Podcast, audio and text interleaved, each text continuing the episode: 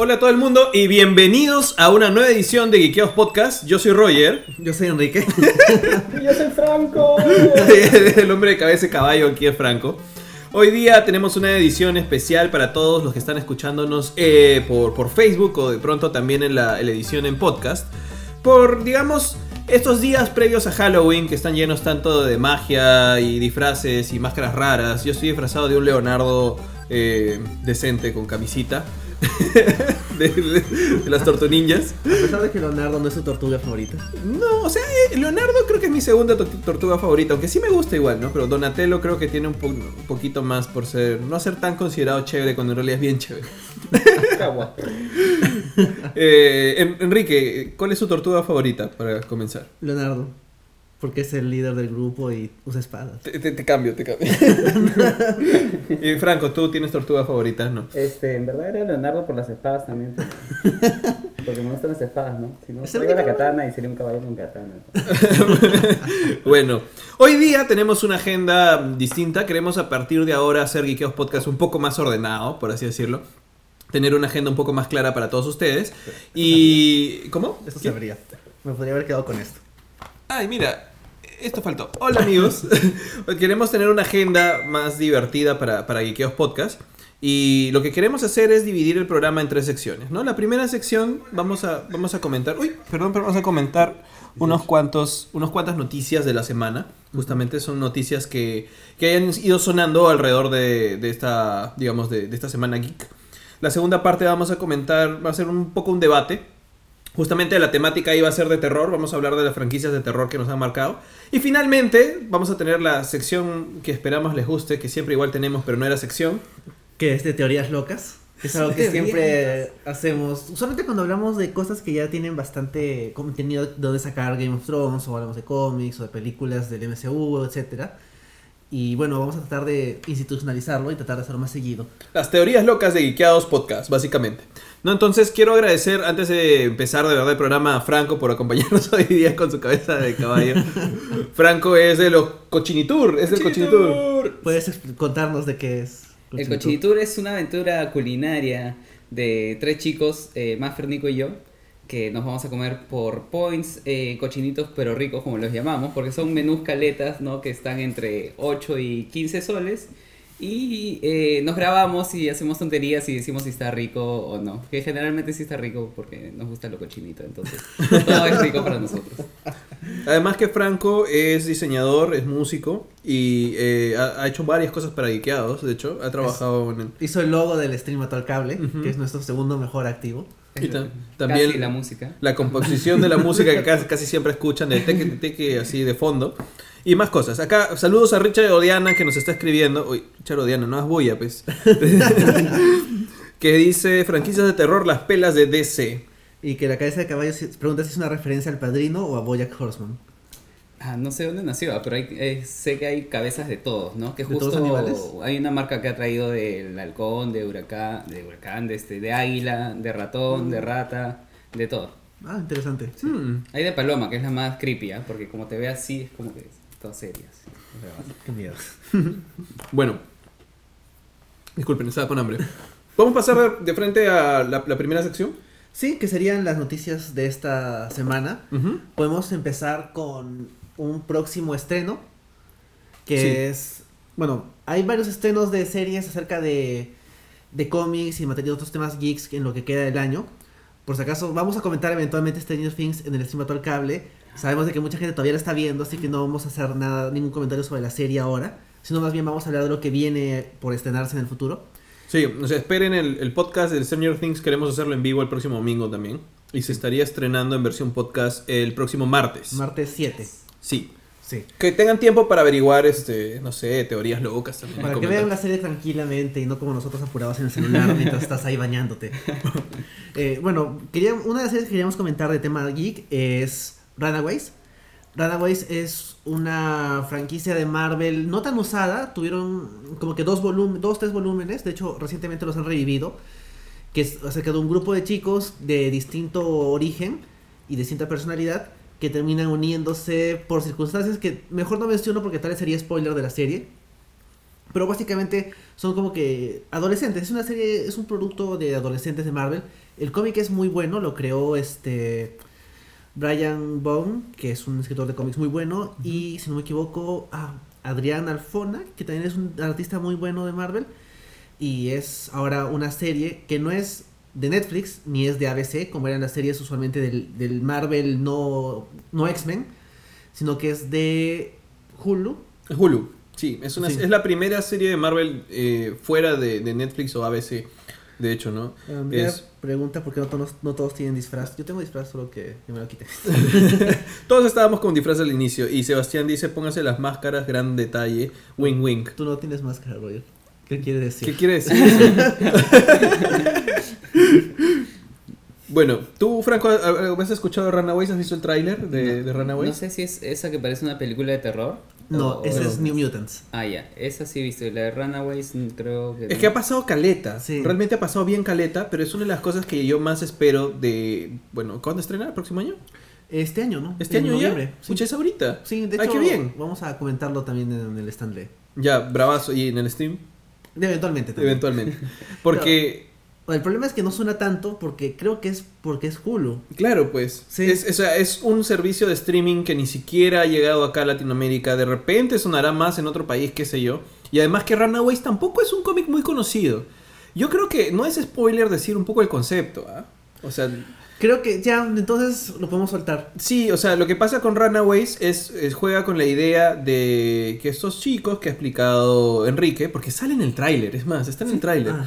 Estos chicos que son adolescentes, básicamente descubren que sus padres son supervillanos. Ese es el concepto. Distintos tipos de supervillanos. Y mágicos, mutantes. de todos los que puedan imaginar. Y criminales comunes. Entonces, estos chicos de alguna forma hacen lo que todos los adolescentes hacen, se revelan a sus padres.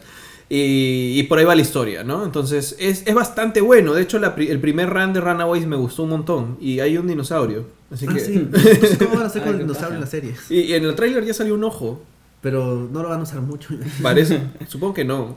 No ve como el lobo de Jon Snow que siempre está descansando. De repente. Pero es una de las cosas que, que a mí me interesa más de las nuevas producciones que no son Marvel Netflix, ¿no? O sea, de hecho, Cloak and Dagger también me interesa saber cómo va a ser. Parece una cosa adolescente, bien, no sé, Drama. drama teen de televisión americana, pero nada, me parece interesante porque son personajes que a mí me gustan. Vamos a ver por dónde va. Pero no sé, algo, algo más con, con Runaways. Ustedes han visto el trailer de Runaways, coméntenos cualquier cosa que pongan por acá, las vamos a terminar leyendo. ¿Sí? Sí, de hecho, el casting, por lo menos la, la foto de los protagonistas se ve interesante. Se ven igualitos. Sí, se ven bien parecidos a los del cómic. Entonces, por ese lado, bueno, puede ser. Ojalá que, que tomen algunas libertades respecto al cómic, porque aunque es bueno, no me gustaría que sea una interpretación literal de todo lo que ya se vio. Y, y no se puede, ¿no? O sea, No se puede, No porque no, sé. pueden usar los X-Men. sí, no pueden usar a los X-Men en, en principio. Porque así de que- hecho, uno Porque de los- por derechos. claro. Claro, es que uno de los, uno de los personajes, que es la, la menor del grupo, es este una mutante. Y tiene super fuerza y otros poderes más. Entonces en esta serie no puede hacer que sea mutante porque no es... No pueden usar los mutantes. Claro, ¿cómo, cómo habría sido el, el, digamos, la parte legal ahí, no? Porque que, que yo sepa, este, ¿qué pasó? Ah, esto, ah, no importa, ahí va. Eh, l- mm, supuestamente siempre hay estos vacíos legales, por ejemplo, lo que permitió usar a Quicksilver y la Bruja Escarlata en las películas de Avengers, porque eran tanto Avengers como mutantes. Y luego los retcons que hicieron en los cómics o algo, supongo que apoyan un poco la el artificio legal. Sí. Pero el caso de Mo- Molly es, ¿no? Mole. Molly es que es la mutante de Runaways. Eh, no sé. Dirán que no, no sabe. ¿Qué es? In Haste. Es este, Supongo una inhumana. Ah, puede ser, aunque el personaje originalmente era una chiquita este, gringa y para Runaways es una chiquita latina. Entonces tal, tal vez van a decir, es tan distinta racialmente que no es el mismo Ah, personaje. Puede ser. Sí. No sé, mira, te, te hablan, Franco. ¿Cuándo más episodios de Cochinitur? este. El 31 mismo grabamos este por Halloween un capítulo de Cochinitur con las máscaras. Y lo estrenamos el 31 es martes, 1 el 2, el 2 de noviembre que sería jueves, porque ahora vamos a estrenar los jueves. Ah, chévere. Genial, Bacán. Bueno, pronto hagamos un cochinitur geekeados, ¿no? Para Sí, comer. para que nos lleves a comer. Nos lleves a comer a, a un lugar geek. bueno, entonces, bueno, Runaways esperemos, lo vamos a comentar cuando salga. Todo lo que lo que sea respecto a series, saben que lo pueden ver en Stream Mató el Cable. Y si no lo ponen en Stream Mató el Cable, pues mencionaremos algo acá. Claro, haremos ¿No? un artículo o algo para, Sí. para que no quede sin comentar. Sí, bueno. Entonces creo que podemos pasar a- a- al, al de- al gran debate de, esta, de, este- de este Ikeos Podcast, que es cuál es la mejor franquicia de terror que podemos disfrutar o podemos ver todo el tiempo. Seguimos viendo todos los Halloweens. ¿Algo ven en Halloween? Ah, a mí usualmente no me gustan tanto las... O sea, las grandes franquicias de terror suelen ser los slasher, clásicos como Halloween o este Pesadilla en, en- en Street 13. o Viernes 13 que de hecho o sea tienen altibajos usualmente bajos usualmente las, primeras películas son las mejores pero por ahí tienen algunas bastante decentes. De esas casi no he visto pero por ejemplo hay casos particulares de franquicias o de películas en particular que sí me gustan. Por ejemplo no sé si ustedes han visto Halloween 3 y la tercera de las de la franquicia esta de Mike Myers Michael Myers O sea, probablemente, pero hace tanto tiempo que no veo Halloween. La 3, ¿no? Que, que justamente la gracia es de que es distinta porque el villano no es este Myers. O sea, eh, Carpenter dijo, no, ya me cansé de hacer este tipo que mata, este tipo invencible de slasher, y voy a hacer una cosa súper diferente. Y era una película acerca de una, de una empresa que estaba fabricando máscaras para niños, que se las ponían al momento en que pasaba un comercial específico, la máscara hacía que la cara del niño, que, que, que el niño se termine disolviendo. Ya, como ácido, sí. Algo así, claro, pero solo era, un, era parte de un ritual satán, no satánico, digo pagano de este de la, de la Irlanda antigua, Manja. que es bien rara porque no tiene nada que ver con el resto de la franquicia Claro. y de hecho lo- la idea original de Carpenter era va a ser la primera película que hagamos así como que distinta y cada año vamos a sacar una película sobre Halloween pero con una historia distinta. Claro, que tenga que ver con Halloween. Con- claro, el- el- lo que conecta es Halloween, pero no el, el monstruo, no el slasher. Pero Ah, le fue tan mal en taquilla que para la cuarta trajeron de vuelta a Myers y ya ahí murió la idea. ah, Ah, qué pena. Iba a ser como una antología de, de películas sobre Halloween. Exacto, una cosa sí, así. sí. Que es una idea interesante. Pero Sí. de Halloween 3 te gustó. Me gustó, o sea, tiene sus problemitas, pero por lo menos es más creativa que la que venía antes de la franquicia. O sea, te llama la atención porque es como que es un es una mancha grande en una franquicia Claro. clásica de terror. O sea, se llama Claro. Halloween. Y no sale Mike Myers. No, Exacto. Y los fans seguro dijeron, pero no está Mike Myers y yo quiero ver la sangre y el pata ahí matando gente. Exacto, sí. Y como película es, es- es decente, o sea, no es genial una obra maestra del terror, pero de hecho me parece recomendable. Ya, y tú Franco, ¿qué, qué franquicia de terror te, te gusta Me más? gusta. O dices, esta es la que puedo ver mil veces porque es ¡ah! Este, lo mejor. bueno, de terror ahora último me, me, este, me llamó un montón la atención esta que es el, el diablo. Este del niño que está poseso. y su- Insidious. Insidious, que hay uno, dos y tres.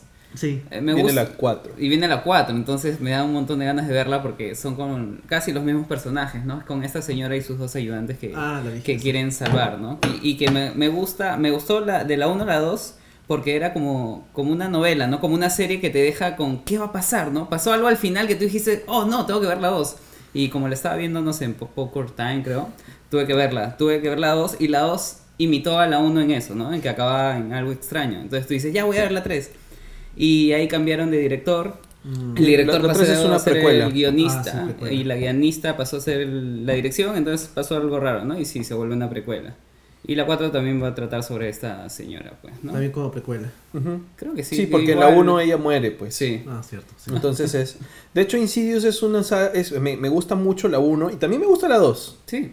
Sí, la 3 no la he visto. Porque ya, ya no... Yo ya he visto no- la 3. Pero es más o menos. Ya me dijeron que no, que no, no la, ya no la quise ver para que no manche mi recuerdo de la 1 y la 2. No es terrible, pero es como que olvidable. Es una película de terror Sí, que... sí. ¿Qué pasa? no? Pero, pero en general Blumhouse, que es esta casa productora de, de James Wan, es buena. O sea, creo Hace un que montón de cosas. han, han reescrito y readaptado al terror a nuestra generación. Porque creo que se había gastado mucho. Y tenemos esta serie de películas que ya uno estaba harto de ver porque era la misma cosa. Claro, Y a partir de Insidious, ah, e- ellos también hacen El Conjuro, por ejemplo. Mm. Tienen estas películas de gran factura que, que son bastante interesantes y que de alguna forma transforman en un género y cosas que hemos visto mil veces, como una persona poseída, una casa embrujada, qué sé yo, pero tiene este factor interesante de que los personajes ya no son tan tontos, ya no son tan estúpidos. O sea, los personajes del terror siempre, ¿por qué te metes ahí? ¿Por qué haces eso? No, eh, los, los, los Warren son personas totalmente sí. capacitadas y capos para enfrentar este tipo de cosas y hace que el mal sea mucho más grande y que los enfrenten con conflictos personales que hace que las películas de terror de, de, de James Wan sean muy pajas. Y de hecho son buenos actores, o sea, también Claro, suma el hecho de que no pones a cualquier adolescente bonito que pueda morir de manera violenta, sino que pones a un par de actores que tal vez no estén súper premiados, pero que son muy buenos. Sí, y a partir de, de esto Blumhouse se volvió bastante grande y empezó a producir también películas muy chiquitas que, que tienen menos, menos factura, más pequeñas, que están más en, hasta en Latinoamérica o en otras partes, que también son ideas interesantes a pesar de que no sean grandes películas. ¿no? La otra vez tú me viste ver, ¿te, te acuerdas? Eliminar Amigo. Pero esa mirada dice mucho. Esta es una película acerca, es una película de terror a través de Skype, por ejemplo. Como ¿no? que ahorita me muero yo. Claro, o sea, una- un envío Sí. y empezamos a morir. Bueno, Falta el lenguaje es de interesante. podcast. Eh, Película del podcast. sí, película de terror. Ojalá que no sea tan mal. Pero la idea es interesante, o sea, la idea es buena, o sea, es una película más pequeña, sí, no fue tan común, qué sé yo, pero por lo menos, o sea, Blumhouse se, se esfuerza en tener contenido interesante de todo tipo. Y es chévere. ¿Algo más que quieras decir? Eh, hablando de Blumhouse, también van a sacar la del hombre chueco, The Crooked Man, Cricket Man, ah, algo sí, así. de, de Crooked Man. Crooked Man, ¿no? Que aparece un rato también en, en la de. ¿Del conjuro? En la del conjuro, aparece. Claro, así como sacaron las dos de Anabel y van a sacar la de la monja. Ajá, y ya, ya, en la de la monja sale, claro. En la de la monja, este, el Warren, acá el pata, está como que yendo a ver al niño, encuentra a The Crooked Man ahí dando vueltitas, o sea, en una, estos como mo- motion graphics, no sé, esto antiguo de animación, juguetes. Ajá. no esos juguetes antiguos, y de ahí comienza a levantarse y ya lo ves, y entonces dices, ah, que paja este personaje, y ya lo van a usar para una próxima. Mm, Claro, manja. claro, las películas de las películas de- del conjuro me gusta que tienen esta ya super, o sea, no estilo Marvel es su propio universo, pero más o Exacto, menos. claro, tienen un universo... Claro, yo vi el otra vez este Anabel la 2, que es precuela de, de todo, Ajá. y yo la vi y no me parece, me parece que es bastante decente. Y luego leí el artículo de Wikipedia de todas las referencias que había al resto de películas y no me gustó, bueno, me, me interesó más, porque ya sentías que había hay una parte en que uno de los personajes que es una monja dice, ah sí, yo estuve en un monasterio así hace tanto tiempo, te muestra una foto y sale la monja. Claro, y sale la monja. Claro. pajazo, sí, y la escena sí. post créditos es de la monja. Mm, me conjuro dos. Claro, la monja que está en el Conjuro 2 sale en la escena post créditos de Anabel 2. ¿Cuál era? Pucha, no me acuerdo. Es una- claro, que sale al final, al final, al final, que sale que la monja se va acercando, acercando, acercando y luego ¡pah! te asusta. Bueno, es, es bacán. Si me preguntan a mí en realidad, creo que yo sí me voy al terror más clásico. O sea, de hecho, lo que puedo ver y ver... ¿Dónde está? Desapareció. ¿Dónde está? Acá está. Perdón, estoy sacando los discos. Eh, yo tengo gran cariño por, por Evil, Evil Dead, en realidad. Ahí no sé si se ve. Sí. Evil Dead, sí se ve, ¿no? Sí. Este es el Beyond High Definition. Pasa con, con, con esas películas en realidad, es que eran... Es, es que es- eh, para su época, en realidad, en la época que aparecen, son tan pajas. O sea, hay tanta, hay una producción barata. La primera Evil Dead es súper barata. Es súper, súper barata. Es una cabañita y tienes el peor maquillaje del mundo. Y tienes, este, claro, y no puedes hacer algo verosímil. Entonces, lo que haces es irte a la farsa, irte a, la, a la exageración del gore al punto de que no es tan real, pero te da asco al al- a tal extremo que te da risa.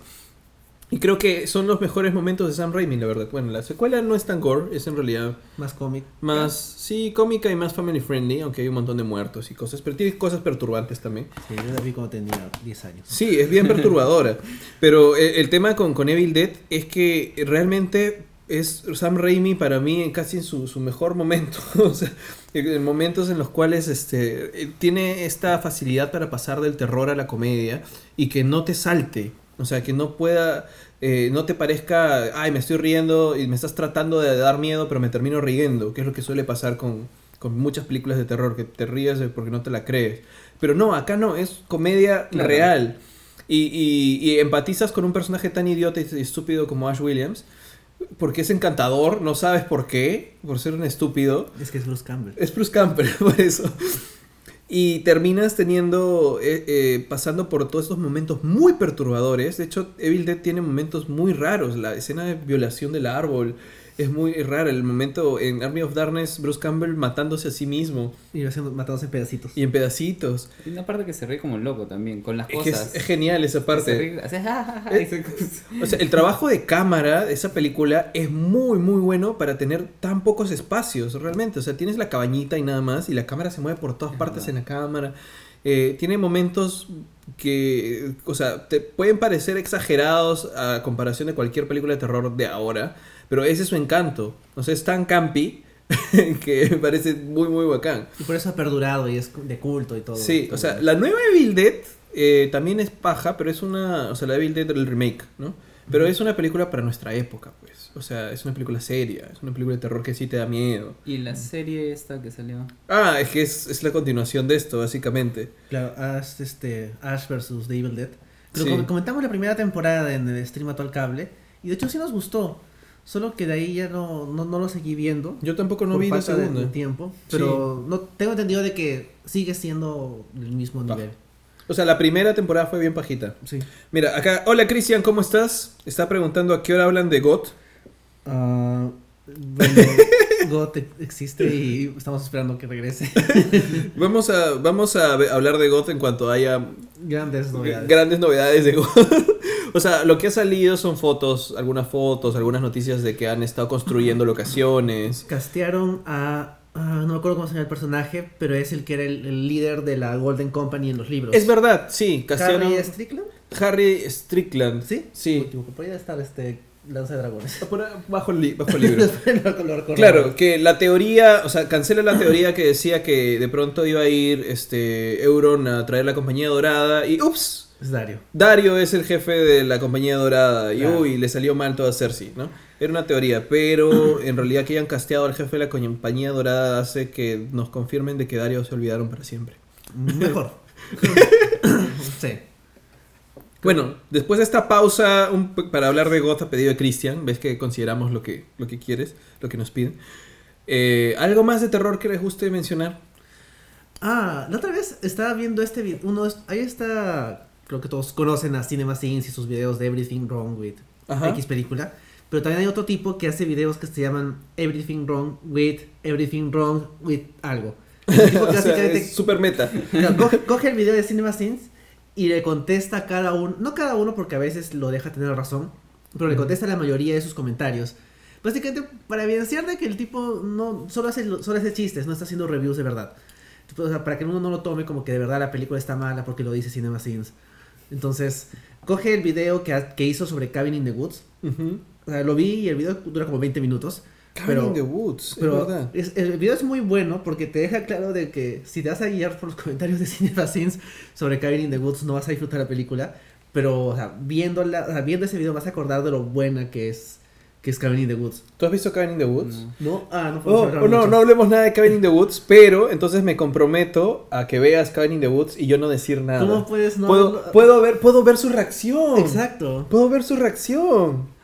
Ya, bueno, si no han visto Cabin in the Woods, es una gran película de terror. No podemos decir nada más. No busquen información. Solo no véanla. busquen, no busquen, no lean el Wikipedia, no lean el IMDB de No Cabin in the busquen Woods. quiénes salen en la película. Nada. O sea, lo único, bueno, la dirige este Drew Goddard, Goddard Godard, sí, y Godard. la escribió él con Joss Whedon. Sí, y no sepan nada más y solo disfruten la película y nos van a agradecer. Vayan a ver Cabin in the Woods right now. No, después que acabe el podcast. Sí, es verdad. ¿Seguirá en Ahorita- Netflix? Eh, ojalá, porque está ahí yo la vi. Yo también la vi ahí la primera vez. Yo me acordé que hay una pela que le gusta a mi hermano y a su promo, que es un promo 98 alcoholes, en 34 años más o menos, que es este Jeepers Creepers. Y que Ah. justo creo que el 31 iba a salir como que la 3 por único día en el cine y nada más. Ya. Pero, o sea, cuando la vi era, sí era la típica pela de terror gringa, pues, ¿no? Donde un demonio que sale de un maizal se lleva a los chicos de universidad. Pero sí era chévere, ¿eh? era entretenida, me acuerdo. Creo que ahí sale ah, Justin Long cuando era mucho más chivolo. Creo que sí. Sí, pero no le, no le, tampoco le he visto. Ya, bueno, pero ¿qué cosas sí han visto? O sea, yo solamente quiero mencionar un par de películas de terror más de la misma época, más o menos. Que es, yo creo, o sea, eh, disfruté demasiado, o sea, eh, cuando era niño poder ver películas como Gremlins, por ejemplo, eh, El ataque de los tomates asesinos, El regreso, me- mejor dicho, de los tomates asesinos, eh, todos los viernes 13 en realidad, que podía ver en la tele. Y. ¿Qué más iba a decir? Ah, eh, Jack Frost, por ejemplo. La del muñeco de nieve asesino. la del muñeco nieve No, de asesino, no la del niño. Ah, No, tampoco la del niño. La del muñeco nieve asesino. Y es porque en esa época no había el famoso PG-13. Uy, perdón. Ay, claro, cualquiera podría ver lo que quiera. O sea, el PG-13 malogró, malogró mucha, mucha censura en el cine.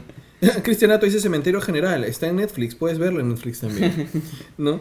Porque este, el PG-13 lo que hizo fue que se haga contenido pensando en el, en el adolescente sin tanta violencia, que hace que no tengamos sangre más en las películas PG-13. Le disparan a la gente y no sale sangre. Salta nomás. ah. Sí, así- ¡oh! Yo pensé, no sé, dibujo animado, Dragon Ball. No hay sangre nunca. No, o sea, antes de verdad tú veías Gremlins, que era PG, era Parents Guide y nada más. Decían, los padres tengan cuidado que los niños vean esto, nada más. Y en Gremlins tú puedes ver a gente muriéndose horrible, o sea, eh, los mismos Gremlins son asquerosos. Eh, Indiana Jones eh, era este, la parte de la calavera, esta y todo era para niños. y esa parte me traumó a mí, la última cruzada. Es cierto. Esa, Indiana Sí. Jones es película familiar. Es película familiar, Indiana Jones. O sea, eh, después de que el PG-13 se volvió la norma y todas las películas quieren entrar en el rango PG-13 para meter más gente en el cine y que no haya restricción, es que se han quitado muchos elementos que hacían las películas más. ¡Ah! ¡Achú! ¡Achú! Perdón. Que hacían las películas más realistas o más crudas en ciertos elementos que era básicamente para jugar o con la exageración para producirte algún tipo de sensación, concepto o para mostrarte realmente las consecuencias de la violencia. O sea, la violencia matas a alguien y le sale sangre. Pero una película PG-13 le pegas a alguien y no sale sangre y es súper raro. Sí. Interesante. Sí, pues. Pero ahora también está este nuevo tipo de pelas de terror como. ¿Cómo se llama? La bruja, The Witch. Sí. Que es otro terror. O el Get Out. O O It Babadook. Follows. Ah, It o Follows también. Babadook. Ah, claro. Creo que a mí Babadook no me gustó por eso, porque no le faltó algo. A O mí tampoco me gustó tanto Babadook. A mí no me terminó de cerrar el, el final, pero entendí el concepto. O sea, Sí, exacto, una eso madre. entiendes. le importa más. O sea, pero eso es chévere en Babaduca. Sí, Sí. sí. O sea, al final entiendes de qué va la película y hay un discurso sobre la madre, la maternidad y todo lo demás. Claro. Y no tengas hijos tan pesados. Sí. como era. Pero este no se, no se esfuerzan o sea, en hacerte asustar. O sea, al final es una. Todas estas películas que has mencionado no son películas de jumpscares. Claro, para nada. Es otro, es otro miedo incómodo. Eso, Es sí. atmósfera. Eso es Claro. paja también. Sí, Sí. es claro que sí. Por ejemplo, creo que a Get Out le salió mejor eso de mezclarte el mensaje y esa sensación de que esto va a salir jodido, mal. sí, algo sale ahí, sale, Claro, o sea, y sobre todo la escena final. ¡Ah!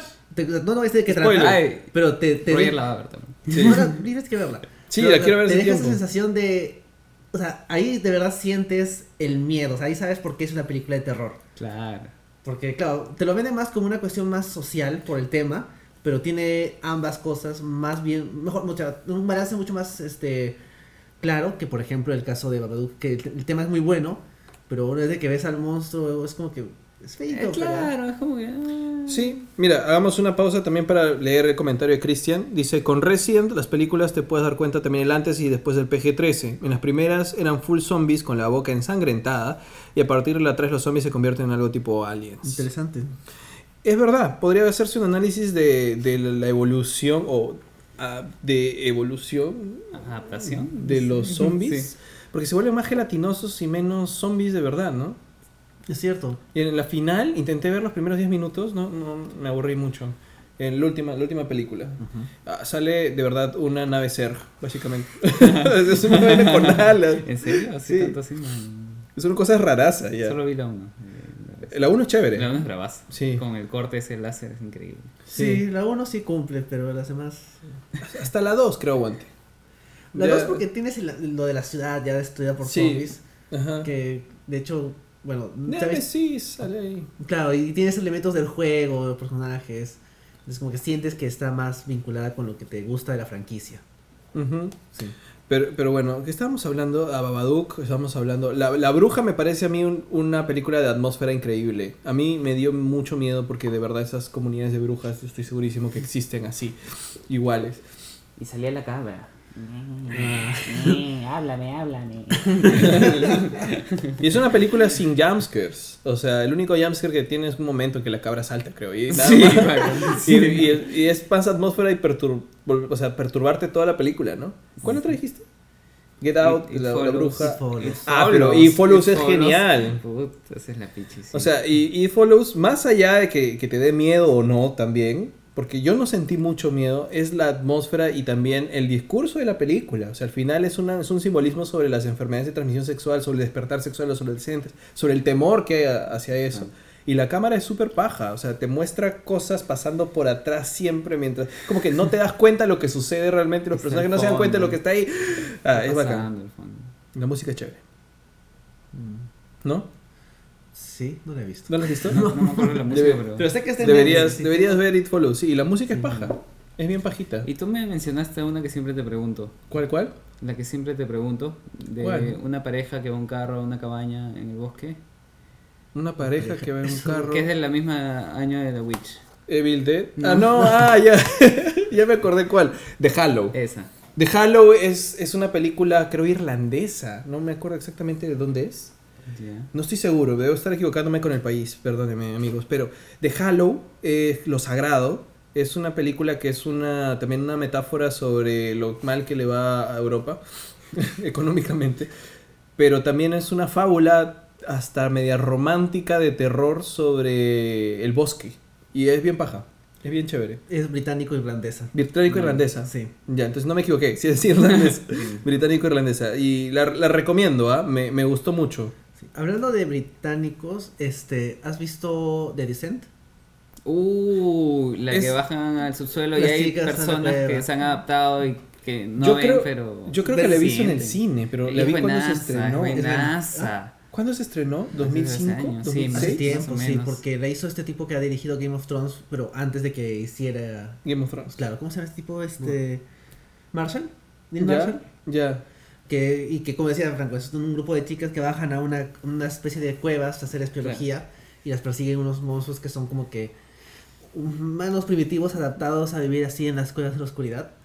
Que sí, o sea, tiene bastante de, de- de ambiente y también tiene bastante de que el monstruo salta y te hace asustar Sí. a cada rato. Y el final, el final. Ya, bueno, sí. No spoilers, no spoilers, pero yo la tengo que volver a ver. Yo creo que sí la he visto porque me re- recuerdo las chicas bajando y el- esto y los monstruos y un escape y muchas escenas, pero no me acuerdo la trama o sea, Central. central. Entonces yo creo que la vi, creo que la vi en el cine, pero ahora ya no me acuerdo muy bien de qué trata. Mm, Pero sí, es buena. Tengo que verla. Esa me gusta. Cristian dice que se llama Los hilos del diablo en español de Halo. Los hilos del diablo, así ¿O le pusieron. hijos? O los hijos, seguro. Los O los hilos del diablo de Halo. No sé, pero eh, me parece súper paja. Es una. Ah, es hijos, un- sí. Hijos están. Ah, los hijos del diablo. Sí. Puede tener sentido el nombre. Nada más. Cuidado con los spoilers y chequeen la película. Pero nada. ¿Qué más? ¿Alguna película más de terror que, que, que podamos recomendar acá a los amigos que nos están viendo o escuchando? No me acuerdo. No, no suelo ver películas de terror. Yo veo cada rato películas de terror. Como le decía Enrique, eh, las últimas dos de terror que vi eran dos francesas. Una era Alta Tensión, que la había visto en el cole con mis amigos del cole y todos habían hecho la pichita. Este, Alta Tensión, este, es una pela que, no sé, o sea, si la cuento creo que es medio spoiler, ¿no? Pero es de dos amigas que van a la casa de una de ellas con su familia y en la casa donde se están quedando, ¿no? Que es como en un maizal, la casa sola, no hay nadie más alrededor en kilómetros. eh, llega un personaje y cosas malas empiezan a pasar, ¿no? Pero la vuelta que tiene esta película entre el medio y final es una locura, los asesinatos son bien chéveres, hay harta sangre, entonces sí, es rica. Y el interior es otra pela francesa, eso sí no sé el año, pero es súper perturbadora, es de una señora que había perdido a su esposo en un accidente automovilístico, pero estaba embarazada, ¿no? Entonces, este, ya faltaban dos semanas para que dé a luz y en eso llega una persona a su casa y la comienza como a estoquear desde fuera. Luego esta persona entra y suceden cosas súper malas y súper raras ¿Qué No, no, no, Pensé sigue, que había sigue. No, sigue, sigue, sigue Este, comentando. Y bueno, saben, es la...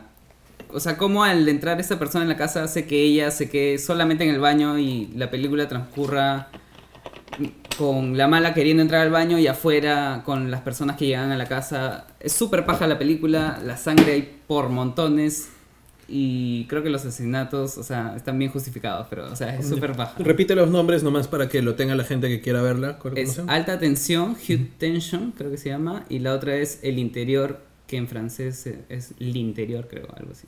Bueno, veo un patrón en las dos películas que te han gustado. Te gustan los home invasion movies. Ah, puede ser. ¿No? Sí. o sea, es un subgénero de, bueno, no solamente del terror, pero más ligado al terror, de justamente el extraño que se mete a tu, tu casa. Sí. Sí. Que de hecho es uno también de mis géneros medio favoritos, ¿ah? Es por eso que tienes un montón de trampas en tu departamento. Así es. o sea, un home, espada por allá. un home invasion movie es Home Alone, por ejemplo. O sea, es mi pobre angelito es home invasion. Es cierto, también Skyfall, la película de, de James Bond. Eh, también- Acaba convirtiéndose en un. home Claro, invasion. se acaba Ah. que todos se meten en la jato de James Bond y él se vuelve mi pobre angelito.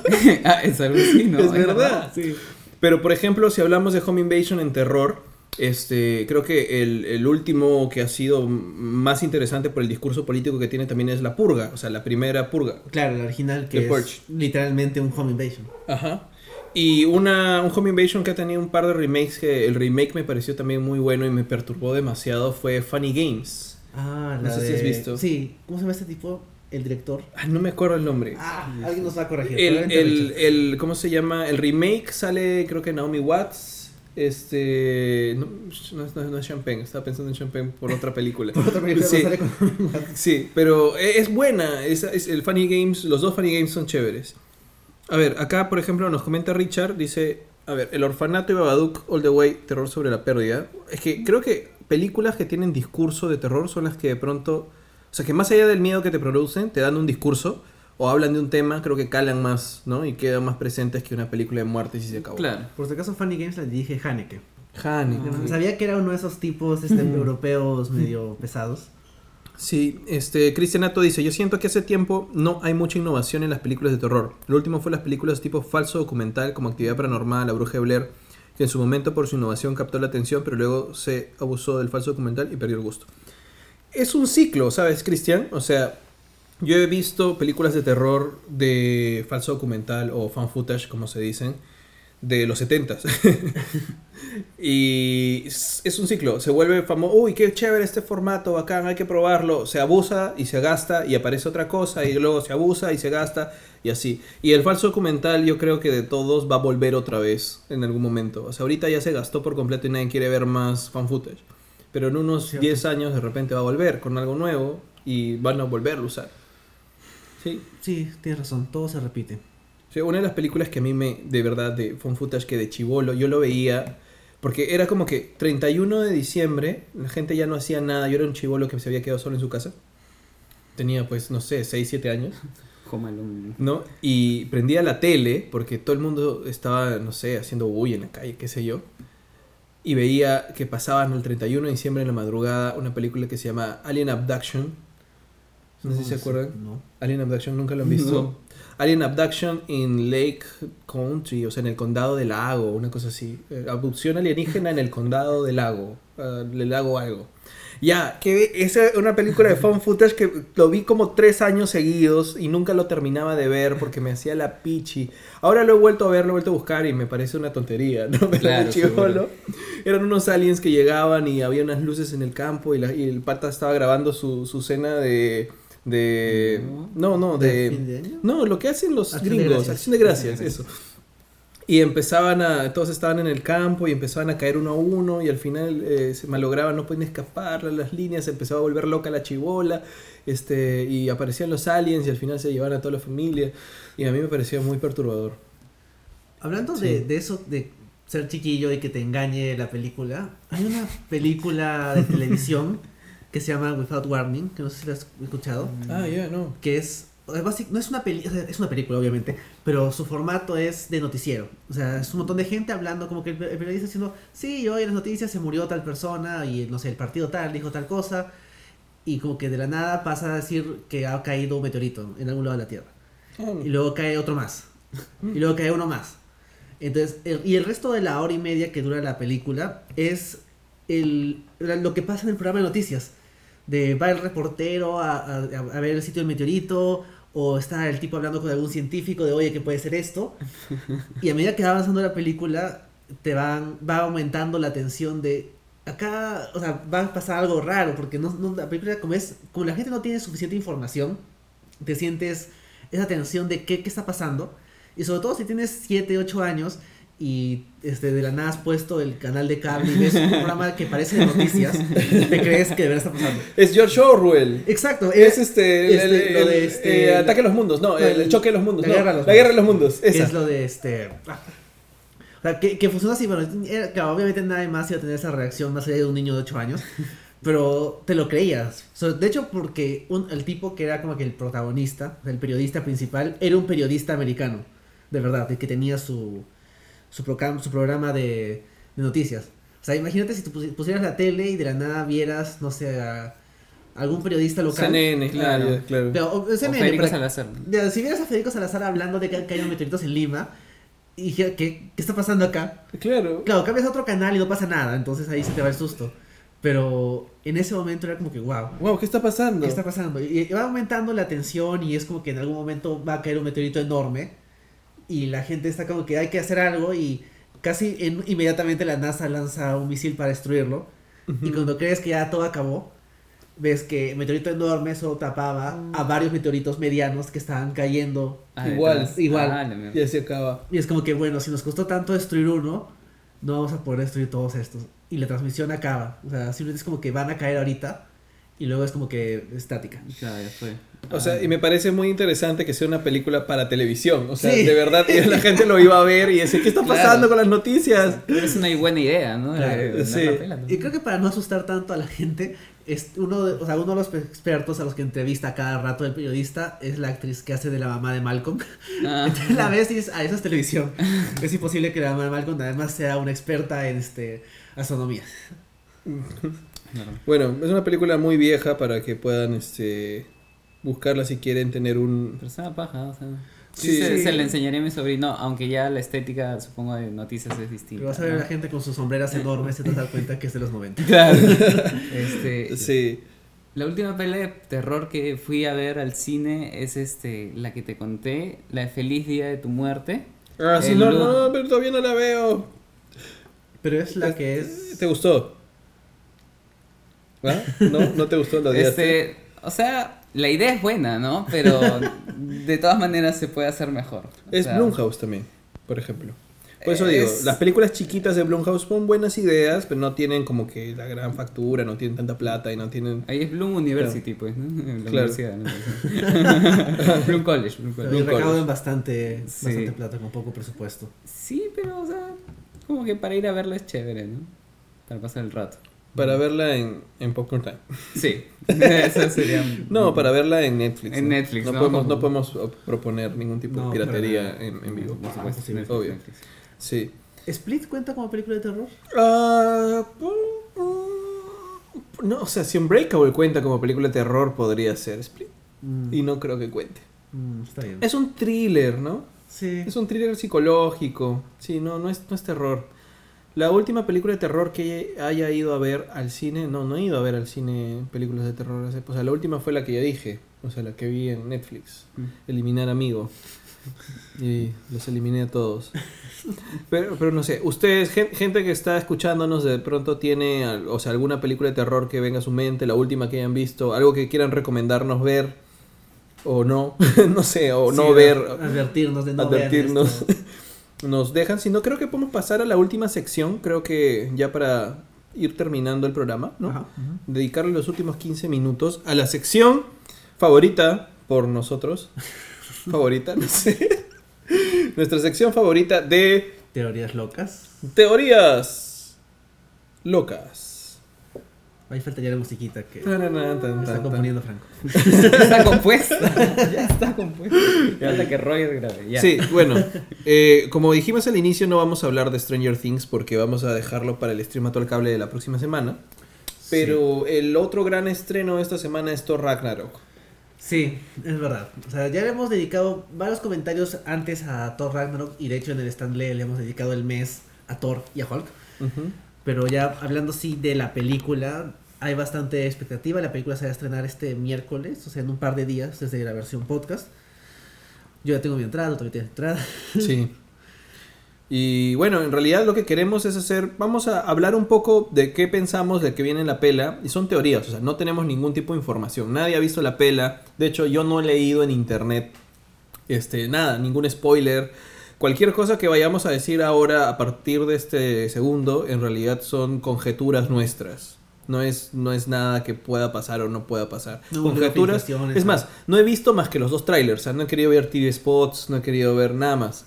Yo tampoco he visto nada, solo he visto los dos trailers. Sí. Sí, los dos trailers y vi creo uno con comentarios de detrás de cámaras que decían, oh, mira, sí, soy Hulk, soy Thor. ¿no? Pero nada más. Entonces son, eh, hablemos un poco de qué teorías tenemos, de qué, qué creemos que va a pasar o qué, va, qué esperamos ver en, en Thor Ragnarok dentro de dos días. Hoy se estrena el martes. O sea, mañana lunes en la mañana es la función de prensa donde va- va- vamos a mandar también a alguien de mí no. Ah, No, no puedes, no te mandamos. Entonces, ¿qué piensan? ¿Qué, ¿Qué viene? Teorías locas de Thor Ragnarok. Oh, amor, Dios. Ah, asumo que va a tener que morir alguien. Bueno, creo que va a morir todo Asgard, menos, No, menos. Tiene que ser alguien reconocible. Yo asumo que el, el que va a morir va a ser este Heimdall. Heimdall. Porque aparte de que Idris Elba como que debe estar aburrido de ir a, a grabar Thor para un personaje súper secundario. También es como que ya, pues alguien tiene que morir y este tipo salió a las 3, es un actor conocido. Porque por ejemplo, Lady Sif y los Warriors 3 no son actores tan conocidos. Pero va a morir Fan- Fandral de repente. Por Bueno, el anuncio. sí, no lo comentamos, íbamos Sí, a pues, comentar. Bueno, DC ha casteado a Chuck, A Zachary Levi. Zachary Levi, para que sea este Shazam, ya no Capitán Marvel, por razones legales. Shazam, que es este personaje de Billy Bats, aunque no sé si se usarán el origen ori- de- clásico de un niñito que se convierte. Y tendría que ser, ¿no? Porque si no, ¿qué chiste tiene? Este es la, este es, esta película, Shazam, es el potencial de DC para llegar a la gran audiencia infantil que no tiene. Batman, Superman, muy oscuras. Claro. Vamos con los niños. Vamos, eh, y qué mejor fantasía de, de un niño que querer volverse un superhéroe con el grito de, un Shazam. ¿no? Es, es un potencial comercial grandote, o sea, es increíble. No creo que lo desaprovechen. Sí. Es no lo había visto de esa forma. O Sí. sea, el público infantil, de hecho, sí afanaría. Claro, porque todas las películas de DC son súper oscuras, y de Yes. tipos grandes que están tristes. Traumados. Y Wonder Woman. Claro, o sea, Wonder Woman tiene es más para la familia y ha funcionado muy bien porque pues te identificas con o, o más bien admiras su, su su esperanza, ¿no? O sea, este hasta un poco te ilu- la ilusión que tiene sobre el mundo y te Y de un posible buen DCU. claro. Pero con Shazam tienes a un niño queriendo queriendo, queriendo ser más bien adulto, ¿no? Es esa, esa es, es Big al revés. ¿no? Es- no, es, es Big, es Big. Big. Eh, Christian dice, claro, Shazam no lo conocen mucho, es cierto, es muy poco conocido, pero ahí viene, digamos, todo el aparato que pueden tener de promoción, porque por lo mismo, para Marvel no conocían a Ant-Man, no conocían a Guardianes de la Galaxia. Sí, les fue a Guardianes de la. Galaxia muy bien, a Ant-Man decente. Sí, La excusa de, o sea, la el motivo de no es tan conocido es un es válido porque es un riesgo hacer una película. Pero como Marvel ya le fue bien haciéndolo así, podría funcionarles a, a ellos. sí, aunque en realidad creo, yo, eso es, bueno, estamos en teorías locas y voy a hacer una teoría loca sobre Shazam. Sí. Yo creo que van a utilizar al personaje Wonder Woman para introducirnos a Shazam. Por el tema de la mitología griega. Sí, o sea, mira, eh, Shazam es Solomon, ¿no? Sabiduría de Solomon. Bueno, eso este, es mitología Sí, esa no es. Pero los demás sí, es Fuerza de Hércules, este, Hermes. No, Hermes no es. No, Hermes es con. Es bueno, Shazam tiene que ver con Júpiter, con Hércules, con otros griegos más. De todas formas. Estoy muy mal. Si alguien lo conoce por ahí en los comentarios, ayúdeme, por favor. Estoy cansado. Pero de todas formas, eh, creo que tienen la oportunidad o de todas formas la posibilidad de ligar de alguna manera Wonder Woman con Shazam. Sí, disculpe, pero para darle fuerza al argumento de Christian, busco Shazam en Google y los primeros resultados son de la La aplicación. aplicación. De la aplicación Sí, claro. Shazam. Bueno, Claro, Shazam no lo conocen mucho. Y ¿no? tienes O sea, razón, porque sale en la Liga de la Justicia. Si veías la Liga de la Justicia, tuviste que esperar hasta la Liga de la Justicia Ilimitada para verlo. Dos capítulos. Tiene razón. Claro, hasta ni siquiera en los dibujos Y animados. en se le una pela mucho. también sale también. Pero, eh, es bueno, es es súper desconocido, sí. Acá está. Pero, este, Salomón, está. Hércules, Atlas, Zeus, Aquiles y Mercurio. Ya, bueno, son cinco, cinco, este, cinco griegos y un judío, un judío. Ya, así que eh, tiene, tiene la- los poderes de cinco griegos distintos. Y bueno, Diana es griega, entonces podría haber algún tipo de crossover con ella o ella hacer un puente en algún momento con Billy Baxton para justificar o darle más fuerza, ¿no? O sea, sobre todo con la popularidad que ha tenido Wonder Woman. Y sé que además que en la- bueno, las películas animadas últimas han tratado de darle un poquito más de espacio justamente a Billy, ¿no? Sale en la Liga de la Justicia. En los cómics no sé tanto. O sea, yo sé que Geoff Jones, creo, hace un, un- Después de los nuevos 52 o en los nuevos 52 hace como un, un retcon de todo. De todo Le da un origen Shazam. distinto y creo que Billy pasa a ser un chiquito, como que así es un chiquito buena onda, a ser un chiquito medio malo, medio pesado. Pero eso fue el inicio, no sé cómo estará ahorita. Bueno, Sí. con Revert cambiaron un poco las cosas. Además que, por ejemplo, en Injustice también tiene un papel, ¿no? O sea, juego. En el juego. Ujú. Sí.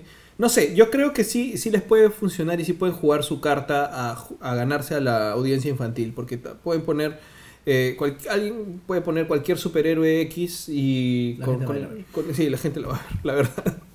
Sí. Y Sí. estos son más teorías locas sobre Shazam. Digo Thor. Thor. Thor. Ya, volvamos a Thor. Pero, pero haciendo la conexión, este, Zachary Levi hacía de Fandral en Thor 2. Este, asumo que como ya lo encasteado en otra película, o es un indicativo de que ya pues se murió. No. Sí. Se murió y es el que me- mejor me caía de los Warriors 3. Bueno, no, o sea, de los hombres, porque Sif gana a, los, gana a los tres. Sí, yo me imagino que entonces en todo caso mueren Heimdall y él. Puede Si ser. tiene que morir un par. O en todo caso, como dos actores han hecho de Fandral en las dos películas distintas, vuelven al actor anterior. ¿No? si ya lo tienen. ¿Qué pasó tu cara? Ah, no, estuve con, eh, en un proceso. No sé, puede ser. Puede ser. Eh, acá Cristian pregunta, ¿creen que Doctor Strange aparezca en la película?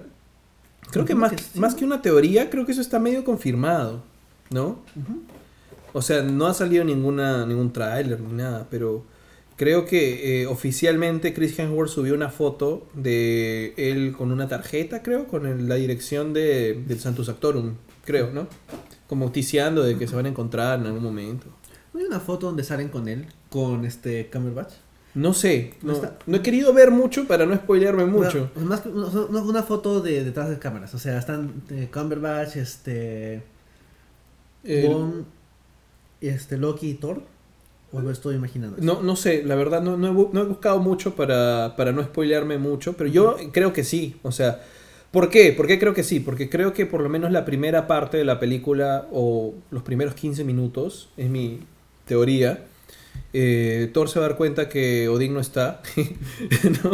Es decir, vamos a buscar a Odín en la Tierra y parte de la búsqueda de Odín en la Tierra es este, oye, Cumberbatch, eh, Doctor Strange, ayúdame a encontrarlo, pe. Claro, como en la escena post créditos de, Claro. de Doctor Strange. Sí, que es la básicamente la escena post créditos que dirigió Waititi. No tenías razón, la tarjeta. Ah, sí, es una tarjeta. Ahí está. Mira, muestra, muestra, muestra. Ahí está, la foto de, de la tarjeta. Es oficial. Cumberbatch va a ser el Sherlock Holmes de Thor. O sea, le va a decir, claro, este, vive en la calle Baker, ¿no? Sí. En la calle Baker. Y, y cuando lo encuentren algo pase y es ahí donde van a romper a Mjolnir, ¿no? Y se va a quedar sin Mjolnir en, antes de los primeros 20 minutos. Eso sí estoy casi seguro. No está. ¿El Mjolnir? Creo que lo dejé por allá. No, Está muy lejos. no llega. Sí. ¿Qué, qué otras teorías locas? ¿Tú crees que hagan que Hela sea la hija de Loki? Como en los cómics. Bueno, o como en la mitología nórdica. como debería ser. Sí. Yo creo que no, pero pueden hacer que esté vinculada como familia de, de la familia real asgardiana. Ya. O sea, que sea, no sé, hermana de, ¿De Frigga? de Odín, o, o la, claro, la tía de Thor, o alguna, alguna cosa así familiar extraña, porque para que tengan, como las mitologías siempre todos son familia, claro. entonces tendría la justificación de que a nadie diga, sí, ustedes acá he regresado, ¿y dónde está mi hermana? ¿Quién le mató? o que dónde está mi, mi, mi sobrina, mi prima, lo que sea. Y, y poder hacer esa conexión familiar con el resto de la familia real asgardiana. Yo creo que pueden hacer que sea la madre de Loki, alucina. O sea, pueden retconearlo a que no sea su hija. Retcon de la mitología nórdica, ¿no? Sino que de pronto o sea, hemos visto que un gigante de hielo es el papá de, de Loki, Luffy, ¿no? Luffy. Luffy. Y Luffy es el, de, el del anime. Eh, y, eh, y de repente la madre de Loki puede ser Hela. Por, por eso heredó de alguna forma, no sé, este La ropa verde. poderes, Verde, poderes mágicos, mágicos. no sé. Aunque dicen que la magia la, la aprendió de Friga, ¿no? En, en el MCU lo vuelve medio canónico. Ah, sí, Que Friga le enseñó las, las- los trucos mágicos a Loki. Ah, no sé. bueno. Pero para que tenga, yo creo que parte del melodrama clásico de justamente de los, de los dioses o panteón de dioses es que todos en familia o que hay algo por ahí. ¿no? Yo también creo que va a ir por ese lado. Sí. ¿Qué más? ¿Qué más puede ser? Yo-. ¿Creen que la gema del infinito esté en Mjolnir? ¿En la gema de alma? Yo preferiría que no, porque. Por un lado, no sería tan forzado porque lo has tenido todo el tiempo. No es como que sale de la nada como algunas de las anteriores. O sea, por ejemplo, el cubo ah, est- estuvo en un par de películas, entonces ahí está bien. Pero. Y el cetro, bueno, también estuvo ahí. Pero sería como que Asgard tenía esto, tenía el cetro, tenía esta cosa Sí. roja de Thor Claro, 2. todo, está- Todo tiene Asgard. todo tiene- Y, el, y en el universo Pero tan grande. El Aether no lo tenía Asgard. No, bueno, lo consiguieron de Pero estaba todo centralizado en Thor. En, Claro. en el personaje y sus historias. Y, en- y en cambio, siendo tan grande la galaxia, que todo esté tan cercano a un solo personaje, como que se siente un poquito. mm, tan- ¿Por qué todo estaría tan junto? Claro, sobre todo con Thor, que es como que el Sí, tercero no. de, de importancia del MCU. Mm, Pero la otra teoría es que está en Heimdall y que se muera Y que lo saquen de. y de que lo saquen ojos. de sus ojos o algo, porque Heimdall supuestamente la visión de Thor estaba ciego, ¿no? Y cómo es que ve las almas al- alrededor de todo el Ah, universo. pasa. Entonces de repente podría él tener la, la gema de alma. Sí, podría ser. Pero igual está cerca a Thor, o sea, Claro. es la misma, el mismo argumento, todo tan cerca de Thor. Bueno, lo que sería más razonable sería que tal vez este, el Grand Master la tenga ahí como un trofeo de algo. Y la tiene ahí guardadita. Mm, Bueno, sí, podría ser, tienes razón. No sé, que, que- aunque dijeron, o sea, no, no, es, no sé si es spoiler o no, porque es una teoría loca. Teorías locas. Pero en el tráiler supuestamente sale un edificio atrás del Grandmaster que se parece al ride que han abierto de Guardians of the Galaxy. Ajá. El, el- me refiero al, al trencito, o sea, el ride de, Disney. palacio, de, claro, de, de un juego. Ajá. Y ese, ese edificio en el ride supuestamente es el como que el almacén del coleccionista. Ah. Entonces, ¿en qué pasa si en ese planeta el coleccionista tiene su depa de playa, ¿no? De vacaciones, Claro. y ahí tiene más cosas guardadas, ¿no? Puede ser.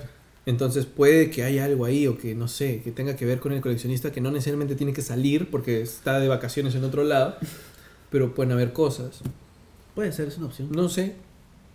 Ahora, yo creo que, que, que podría estar en, en Mjolnir, la gema de, de alma, sobre todo porque creo que, que no solamente le rompen este martillo porque, no sé, pues es todo poderoso para Thor y lo quieren desarmar, sino porque de pronto tiene algo más importante y Hela lo rompe porque de verdad hay algo que quiere.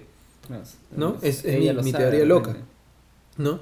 Entonces puede que Hela con la gema de alma es que pueda destruir Asgard, porque por alguna razón Hela estaba encerrada todo este tiempo, por alguna extraña razón que tampoco se la liberan, Claro. ¿no? Y puede hacer que con el poder de esa gema que ya hemos visto que funcionan básicamente como no sé, explosiones de colores, cada una en su color respectivo. De verdad, la, la, Sí. la de espacio explota azulito, la, ¿no?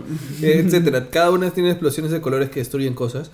Probablemente con ese poder amplificado pueda matar todas las almas de Asgard y empieza el Ragnarok. Y de alguna forma eh, justifica por qué rompen su martillo, más allá de que sea un martillo muy bueno y todo lo demás, ¿no? Y que sea tan especial. Lo que a mí me molestaría, en realidad, es que la gema de alma esté en Black Panther. En la película. Sí, no quiero que esté ahí. ¿Por qué? Roger, ¿por qué no quieres que salga Black Panther? ¿Por qué? No, no quiero, les voy a explicar y les va a gustar por qué. Porque he visto en el tráiler cosas muy pajas. Tecnológicamente. No, no tanto tecnológicamente, sino he visto momentos que parecen espirituales en Black Panther. Por ejemplo, cuando T'Challa va hacia el árbol Y se ve la pantera y se ve todo este espacio. Yo creo que es la dimensión, eh, justamente esta, esta parte espiritual de Wakanda, que es tan chévere en los cómics, porque te hace pensar que es un lugar que tiene tanta cultura y tradición. Y Tierra de los un mundo, Muertos y todo eso. es, claro, la tierra de los muertos, claro, espiritual a la par de la parte tecnológica. Y me daría cólera que le expliquen, ah, acceden a la parte espiritual por Porque la tienen gema. Mm. Claro, a mí me daría más cólera que digan que tienen toda esa tecnología gracias a la Gracias gema. a la gema. Pero Eso sería razón, peor, o sea, sí, que se use como justificativo de por qué Wakanda es tan especial. Me da miedo porque dijeron que Wakanda o Black Panther iba a estar ligado, eh, como iba a ser el último puente hacia, hacia Infinity Wars. Claro, sí, Y- a eso sí me tienes razón. Y entonces me da miedo que la gema de alma sea el mundo de, de los muertos en, en Wakanda. Y por eso este eh, no, no, no quisiera que, que, que lo, que pierda un poco esa dimensión espiritual de Wakanda por la gema. ¿no? Entonces prefiero que sea en Thor Ragnarok y ya aparezca. Y ya nos salimos de todas esas tramas. Claro. La otra opción sería que la película este, Infinity War sea acerca de la búsqueda por la última gema, ¿no? También puede sea ser. como que ya sabemos dónde está y ahí es que todos corren para conseguir antes de que la consiga Thanos, digamos. Sí, podría ser. No sé si tienen algún tipo de. de este... ¿Y cómo se bajarían a, a Hela? A Hela. ¿Cómo bajarse a Hela? Sería Thor, supongo. Sí, a Porque. Hulk no creo, ¿no? es que Hulk lo tienes que entretener con Surtur, no sé. Este, y es un tremendo demonio y como que lo puedes mantener ocupado, ¿no? Además que recordemos que pronto eh, el estado de Hulk no necesariamente va, va- va- va a tenerlo todo el tiempo, ¿no? Se puede regresar a Banner y como Banner no puede enfrentarse físicamente. No. No sé, yo creo en realidad que, o sea, lo que a mí me gustaría es que Thor tenga esta transformación hacia el final, no necesariamente por una gema del infinito, sino porque de alguna forma pueda utilizar, aunque sea momentáneamente, la Odin Force. Ajá, claro. La Odin Force. Sí. Oh my god. O sea, que maten Odin en algún momento de la pela, ¡chan! Ya, no. No hay rey de Asgard. De hecho, no hay Asgard. pero que Thor tenga algún tipo de revelación espiritual o una búsqueda. Todo este viaje también sea una, una forma de encontrarse a sí mismo y darse cuenta que él es el legítimo rey de Asgard, que tiene que asumir su responsabilidad y que reciba la Odin Force, que es el poder de Odin, que prácticamente lo hace indestructible. ¿no? Man, ya. Entonces, esa parte del tráiler en donde tiene los ojos así brillantes claro. y todo, me gustaría que sea la Odin Force más que de pronto una Sí, gema. O que por. Es que sería redundante, pues. Por usar la Odin Force puede usar una gema, como Mm. de Star-Lord, que porque es mitad Claro. celestial puede usar la gema. Claro, puede man- manipular el poder de la... De la gema y, y usa la gema del espacio que supuestamente está con ellos, ¿no? Tienen la gema del espacio, pues, ¿no? ¿Dónde está la...? La llevaron a Asgard. Está guardada. Está guardada, sí. Sí, sí. Sí, así que bueno. Este, dice, Daniel dice, no va a regresar a su forma original y es más fuerte que nunca en el MSU porque no ha dejado su forma Hulk en tres años, desde Age of Ultron. O sea, por los trailers sabemos que va a regresar a su forma original, ¿no? O sea, Sí, se ha visto más Ruffalo. Sí. Pero es cierto, o sea, creo que más bien lo que ha pasado es que ha podido estar tanto tiempo convertido en Hulk que ya entró en paz con esa forma. O sea, puede estar como Hulk tranquilamente y no hay ningún problema, ¿no? Se acostumbró. Y es un Hulk que puede estar tranquilo, pues está conversando, está Claro, hablando. claro, interactúa, sí. Sí, es verdad. De hecho, bueno, desde Avengers Hulk es un poquito más manejable y luego en Age of Ultron lo tienen que hacer un poco más inmanejable precisamente para... Para que haya conflicto. Exacto, sí. sí. Sí, pero en realidad va a ser interesante ver a este Hulk distinto. Este Hulk que puede ser Hulk más tiempo, ¿no? Puede hablar como Hulk, puede estar tranquilazo como Hulk. Ay, ay, ay, como que ha botado toda la ira que ha podido durante tres años. Tres años. Y ya, pues puede estar tranquilo consigo mismo. No sé. Tú preguntaste, ¿cómo vencer a Hela? Ajá. De repente así. O sea, en los cómics, Ragnarok, o sea, es poco más pesado porque Es el tiene fin que, de los tiempos. sí, y tiene que enfrentarse no solo a Loki, sino a estos dioses que se alimentaban de la energía del Ragnarok en ciclo de ciclo a ciclo por generación en generación, universo en universo. Pero básicamente también de alguna forma accede a la Odin Force, ¿no? O sea, se saca los ojos, se mata, se mata en el madero como Odin y se vuelve Odin. De alguna forma. Se va a convertir en Seiya con la armadura. Sí, de Con la armadura de Asgard. Sí, ¿no? Sí, se vuelve Eso Seiya. nunca me gustó. ¿Por qué Seiya tiene cosas Exacto, ¿por qué? ¿Por qué sí? No, Seiya es eso este- Es griego. Claro, Seiya es griego. Debería sí. ser el, el, no sé, la armadura del Olimpo, ¿no? O sea, Sí. debería ponerse otra armadura. Debería, debería Claro. poner O de Pegaso. repente ya la espada, pero no toda la armadura. Porque... Claro, tienes este, este griego que viene Ok. a ponerse nuestra armadura este, nórdica. Eh, Daniel pregunta, ¿qué rol va a tener el coleccionista en la película? Es que es justo lo comentamos hace un rato, no sabemos, o sea, no, no es una confirmación oficial, de repente está su, su jato atrás, como habíamos mencionado, y de repente tiene algo ahí guardado, de repente tiene la gema de alma, quién sabe. Sí, No ¿se- sabemos. ¿Se confirmó que va a salir del toro? Eh, no estoy seguro, ¿ah? O sea, yo como te digo, no he querido averiguar mucho más en los últimos días por temor a spoilearme, porque es más, hasta ya está circulando una versión completa de la peli en Facebook. ¿Ah, sí? En malísima calidad, malísima calidad, pero le he visto ya que están compartiéndola y nosotros obviamente no apoyamos la piratería. Bueno, tenemos nuestra entrada, así Y que tenemos nos nuestra entrada y queremos verla bien. El Sí. martes, te El estrena el martes. sí. Ya falta nada para verla. Entonces, no que sé. disfrazado. Sí. Tienes que ir disfrazado. Tenemos Si quieres que te invite, tienes que ir disfrazado. Bueno, la cosa es, este, nada, creo que hay algo más final que queramos decir sobre Thor, no sé. Morirán todos. Lady Sif volverá. Me da cólera que no la hayan llamado. Está ocupada haciendo su serie de este tatuajes. Sí. Ah, pero Thor se iba a quedar volando en el espacio, creo. Eh, bueno, Se supone que se sí. supone que termina Tiene volando acabar- por el material en Comic Con? ¿no? ¿Por qué? Ya, ya está atado a lo que pasó en, en esa escena del. en la escena que soltaron para Comic Con. Sí, bueno. Entonces creo que podemos terminar por, por ahora. Sí, creo que sí. ¿No? Eh, si ya saben que pueden encontrarnos en todas nuestras redes sociales como Geekeados. Estamos en Instagram, en Twitter, bueno, en YouTube también, Facebook. Pueden entrar a la página web también, geekeados.com. Este programa, si lo están escuchando en versión podcast, sale el lunes, ¿no? Y mañana, martes, Es cierto. si lo escuchan el lunes, sale el Streamato al Cable. Vamos a esperar una semana para comentar Stranger Things. Ahora vamos a comentar algo que es muy parecido. De Sí. hecho, es una de las influencias más claras, que es It, pero no It la película, porque es un podcast de series, sino que vamos a comentar It la miniserie de los 90. Y ahí vamos a tener bastantes cosas que, que decir acerca de esa, de esa miniserie. Y de ahí, durante la semana, no se pierdan el resto de los programas. Tenemos bastante, bastante cosas que comentar esta semana, a pesar de que hay Halloween feriado, todo eso, y que no se detiene. Sí, así que nada, también tenemos el Muse mañana lunes, o sea, hoy lunes si lo están escuchando. Y tenemos toda la programación de la semana que pueden ver en el banner ahí arriba en el Facebook. ¿no? Entonces, muchas gracias por escucharnos, por quedarse hasta, hasta ahora con nosotros. Gracias a Cristian, a Daniel, a toda la gente que nos ha comentado y ha estado en la transmisión. Ya saben que pueden encontrar todas las versiones y ediciones pasadas de Geekeados Podcast, tanto en la página web como en el SoundCloud de Geekeados. Y en iTunes. Y en iTunes también. Sí. Así que, bueno, Y eso es Franco, Ah, gracias Franco, por habernos sí. acompañado. Ah, gracias a ustedes. palabras finales.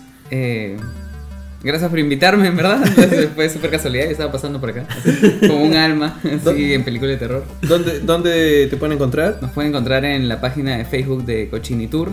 Eh, pueden ver todos los capítulos de la primera temporada, más eh, los bloopers, que ha sido el último que hemos sacado. El jueves sale el- la nueva temporada, eh, que va a ser con Halloween. O sea, el jueves, sí, el jueves que viene.